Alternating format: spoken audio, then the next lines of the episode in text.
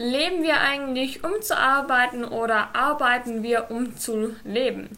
Darum soll es mal im heutigen Video gehen, beziehungsweise ja, gehen wir einfach mal gemeinsam das klassische Lebensmodell durch und ich werde euch mal so ein bisschen meine Meinung dazu sagen. Viel Spaß beim Video!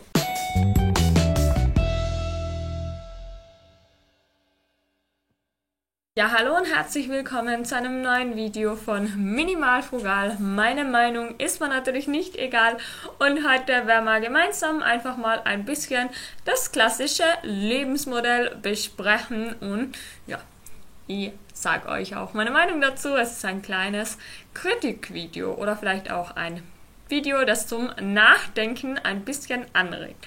Und zwar ist es ja in sehr vielen Fällen so, dass wir von Montag bis Freitag arbeiten gehen, in manchen Jobs auch von Montag bis Sonntag, um unserer Familie zum Beispiel ein schönes Leben zu ermöglichen, ja, um uns zum Beispiel ein schönes Haus leisten zu können, ein schönes Auto fahren zu können und so weiter. Aber da stellt sich ja vielleicht die Frage, was wir eigentlich davon haben, von einem schönen Haus zum Beispiel, wenn wir eigentlich fast nie daheim sein können, weil wir ja eben immer ähm, zur Arbeit gehen müssen und dort einen sehr großen Teil unserer Zeit verbringen. Oder was haben wir eigentlich von einem tollen Auto, wenn wir eigentlich nicht einmal selber entscheiden können, wohin wir mit dem Auto in der Früh fahren, weil es ja vordefiniert ist, dass wir zu unserem Arbeitsplatz fahren müssen. Wir können nicht einfach sagen, hey, heute ist schönes Wetter, heute fahre ich mal spontan irgendwie zum Wandern. Nein, es gibt ja ein ganz konkretes Ziel, wo wir hin müssen. Und da stellt sich halt wirklich die Frage, warum gibt man eigentlich ähm, so viel Geld für Dinge aus, die man auch eigentlich nur so wenig nutzen kann. Also zum Beispiel auch unser Auto, das steht ja meistens 23 Stunden am Tag nur zu Hause rum oder halt am Parkplatz rum. Und wenn wir uns dann mal überlegen, wie viel Geld da drauf geht, also der durchschnittliche Österreicher gibt ja ungefähr 500 Euro pro Monat dafür aus, wenn man eben auch die Anschaffungskosten und so dazu rechnet. Ähm, in Deutschland ist es teilweise je nach Statistik ein bisschen niedriger oder teilweise auch sogar noch höher. Also die Statistiken, die schwanken da so ein bisschen, ich habe da schon öfter nachgeforscht. Es geht sogar teilweise rauf bis 700 Euro im Monat und das ist dann halt schon ziemlich heftig. Also da geht schon einiges an Geld dafür drauf und man muss ja immer bedenken, dass das Geld, was man bezahlt, das hat man sich ja in den meisten Fällen durch aktive Arbeit erarbeitet und wenn man jetzt zum Beispiel die Hälfte des Nettolohns monatlich eben für sein Auto ausgibt oder lassen wir es einfach mal ein Drittel oder ein Viertel sein, dann ist es halt so, dass man eben zum Beispiel dementsprechend zwei Wochen oder eine Woche von dem Monat eben nur für sein Auto arbeitet. Und das ist, finde ich, halt immer ganz wichtig, das auch zu bedenken. Und auch beim Thema Familie ist es ja so, wir gehen sehr viel arbeiten, um unserer Familie ein schönes Leben auch zu ermöglichen, aber sehr häufig ist es doch so, dass wir unsere Arbeitskollegen mehr sehen oder länger sehen als unsere Familie, oder? Schreibt es gerne mal in den Kommentare, ob es bei euch auch so ist, also ob ihr eure Familie auch teilweise weniger seht als eure Arbeitskollegen. Und das finde ich halt schon sehr heftig. Und vor allem, wenn man dann dran denkt, dass ja eigentlich der Traum von sehr vielen das Eigenheim ist, ist es doch auch so, dass die wenigsten das Eigenheim bar aus der Tasche einfach so mal zahlen können, sondern die meisten nehmen sich ja dafür einen Kredit auf. Und wenn man sich mal so einen Kredit aufgenommen hat, dann hat man sich einfach eine Verbindlichkeit auch an den Hals geholt, die man dann eben jeden Monat abstottern muss. Und das macht einen halt auch abhängiger von seinem Job. Das heißt, jede Ausgabe, die man hat, jede Verbindlichkeit, die man hat, die macht einen einfach abhängiger von einem gewissen Einkommen aus Arbeit und ähm, damit wird man ein bisschen unfreier, würde ich zumindest so sehen. Und es gilt ja auch zum Beispiel für einen Autokredit und Co. Und diese ganzen Verbindlichkeiten führen dann ja im Endeffekt auch dazu, dass wir einfach unseren Job brauchen und dann ist es halt einfach nicht mehr so einfach möglich zu sagen, hey, ich werde jetzt einfach mal meinen Job kündigen und ein halbes Jahr Sabbatical machen oder ein halbes Jahr Weltreise machen oder was auch immer.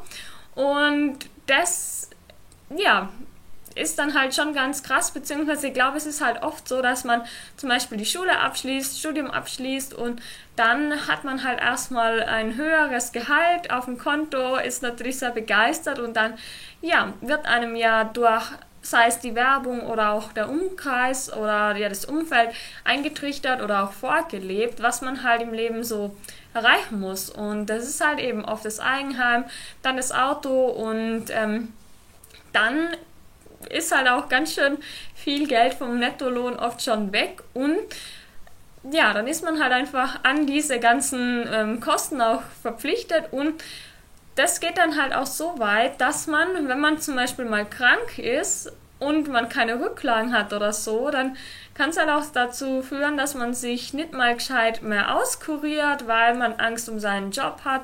Ich habe das auch häufiger mitbekommen und das ist schon echt heftig. Ähm, oder wenn jetzt zum Beispiel was Schlimmes im Umfeld passiert, kann es ja auch sein, dass man vielleicht auch mehr Zeit einfach mal mit einem Familienmitglied verbringen möchte, dass man vielleicht auch Zeit für sich braucht, um was zu verarbeiten. Das kann ja sehr vieles immer passieren.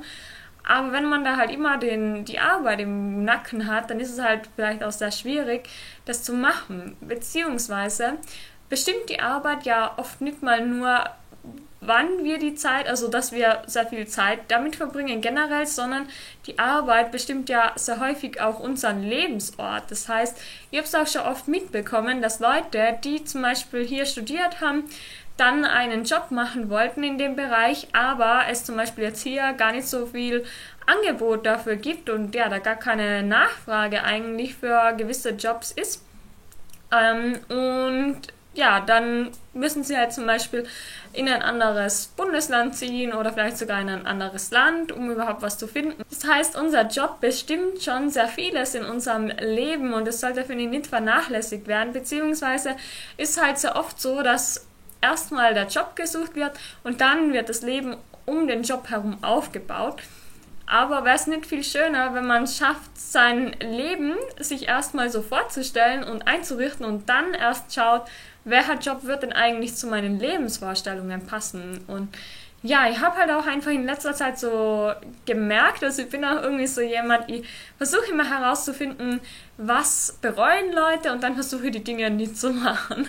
Ähm, und ich glaube halt einfach, dass wenn man diese Zeit nutzt jetzt, in der sich viele, glaube ich, in dem Kanal jetzt befinden, also so die 20er, und wenn man noch keine Kinder hat, noch keine großen Verbindlichkeiten hat, gerade erst das Studium abgeschlossen hat oder vielleicht sogar noch im Studium ist und da einfach anfängt, mehr Geld zur Seite zu legen und sich dadurch unabhängiger macht, dann glaube ich, ist es etwas, was oder wovon man ein Leben lang profitieren kann, wenn man eben erstmal den Schritt gemacht hat. Und da gibt es ja auch so eine 7-15-Jahres-Regel, die finde ich sehr cool.